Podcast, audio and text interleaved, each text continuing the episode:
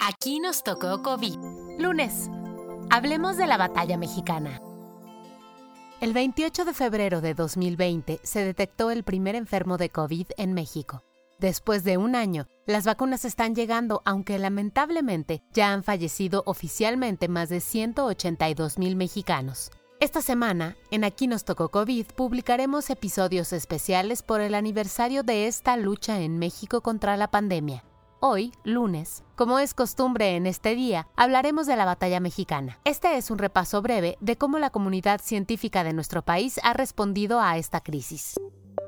Incluso antes de que se diera a conocer el primer caso de COVID en México, varios científicos comenzaron a enfocar sus investigaciones hacia este virus y su combate, desde proyectos para detectar SARS-CoV-2, estudios, tratamientos terapéuticos e incluso vacunas. En ese marco, en junio del año pasado, la Secretaría de Relaciones Exteriores dio a conocer un proyecto llamado Consorcio de Científicos Innovadores en Vacunas MX. Este grupo científico sería coordinado por la doctora Esther Orozco y su finalidad era impulsar cuatro proyectos de vacunas mexicanas, los cuales habían sido previamente seleccionados de acuerdo a su viabilidad. Al haber sido elegidos, los cuatro proyectos serían impulsados para que consiguieran financiamiento público y privado nacional internacional. Dada la trascendencia e impacto de este nuevo virus, unos pocos meses después, a finales de agosto, el proyecto tuvo que hacerse más grande e incluir no solo investigaciones en vacunas, sino también terapéuticos, pruebas de detección y demás proyectos. La evolución de este programa recibió el nombre de Consorcio Mexicano de Vacunas y Tratamientos COVID-19 y se integró a la Agencia Mexicana de Cooperación Internacional para el Desarrollo, la AMEXID, que es un órgano desconcentrado de la Secretaría de Relaciones Exteriores. Bajo este nuevo consorcio, también coordinado por la doctora Esther Orozco, se eligieron 19 proyectos científicos que recibirían especial atención. Dentro de esos 19 proyectos hay 5 vacunas. Uno es trabajado por la Universidad Autónoma de Querétaro, cuyo líder es el doctor Juan Joel Mosqueda. Esta vacuna es recombinante, lo que significa que es un tipo de vacuna tradicional que consiste en tomar fragmentos de alguna proteína del virus. La UNAM también trabaja en una vacuna recombinante, la cual es liderada por la doctora Laura Palomares, quien tiene experiencia con vacunas contra la influenza. Otro proyecto de vacuna liderado por una científica mexicana se encuentra en el Simvestav. La doctora Beatriz Choconosle está al frente de esta investigación, y lo más reciente que supimos es que iniciaría pruebas clínicas en humanos a principios de este 2021. La única vacuna manufacturada en México por la iniciativa privada y que está incluida en este consorcio es la que trabaja la empresa de biotecnología animal Avimex en colaboración con el IMSS. La empresa Avimex, de hecho, construyó un complejo para apoyar la fabricación de esta vacuna. La última candidata a vacuna de México apoyada bajo este consorcio se encuentra en el norte del país. Es desarrollada por científicos de la Universidad Autónoma de Baja California. Esta candidata utiliza la tecnología más moderna en cuanto a vacunas a nivel global, la tecnología de ARN mensajero. Esto quiere decir que es una vacuna genética. Las vacunas de Moderna y Pfizer también son de este tipo. Una de las ventajas de esta tecnología es que se pueden desarrollar rápido y si hay alguna mutación relevante, se pueden adaptar con mucha rapidez.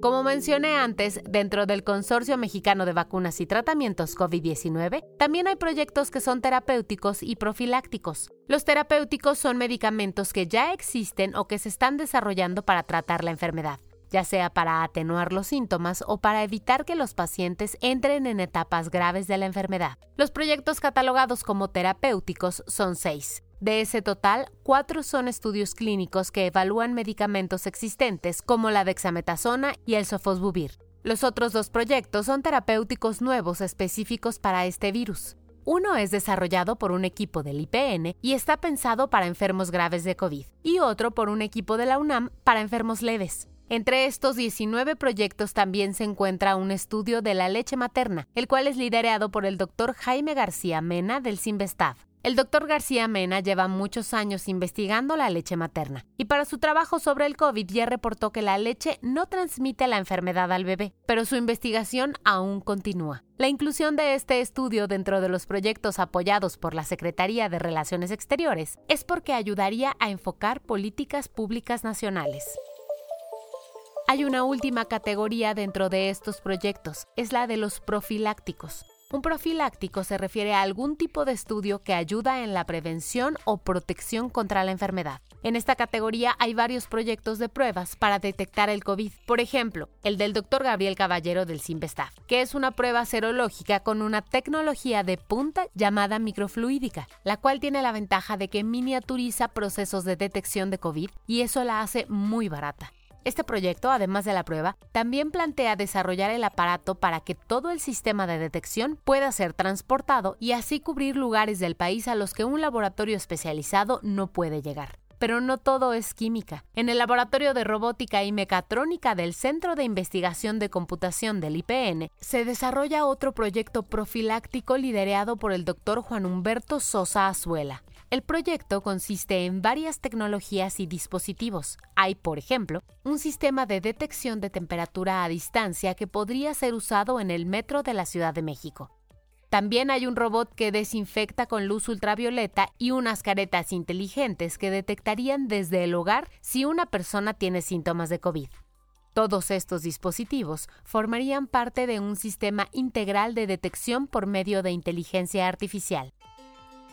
De acuerdo con un artículo de Forbes México, hasta diciembre del año pasado, el gobierno de México, a través de la Mexid, había invertido 155 millones de pesos en estos proyectos. El dinero salió de dos fideicomisos, el Fondo México y el Fondo México-Chile. El guion de este podcast fue escrito por Giovanni Mac con información de Enrique Hernández de Forbes y Fanny Miranda de Milenio. Yo soy Mónica Alfaro y te deseo un gran inicio de semana. Nos escuchamos mañana.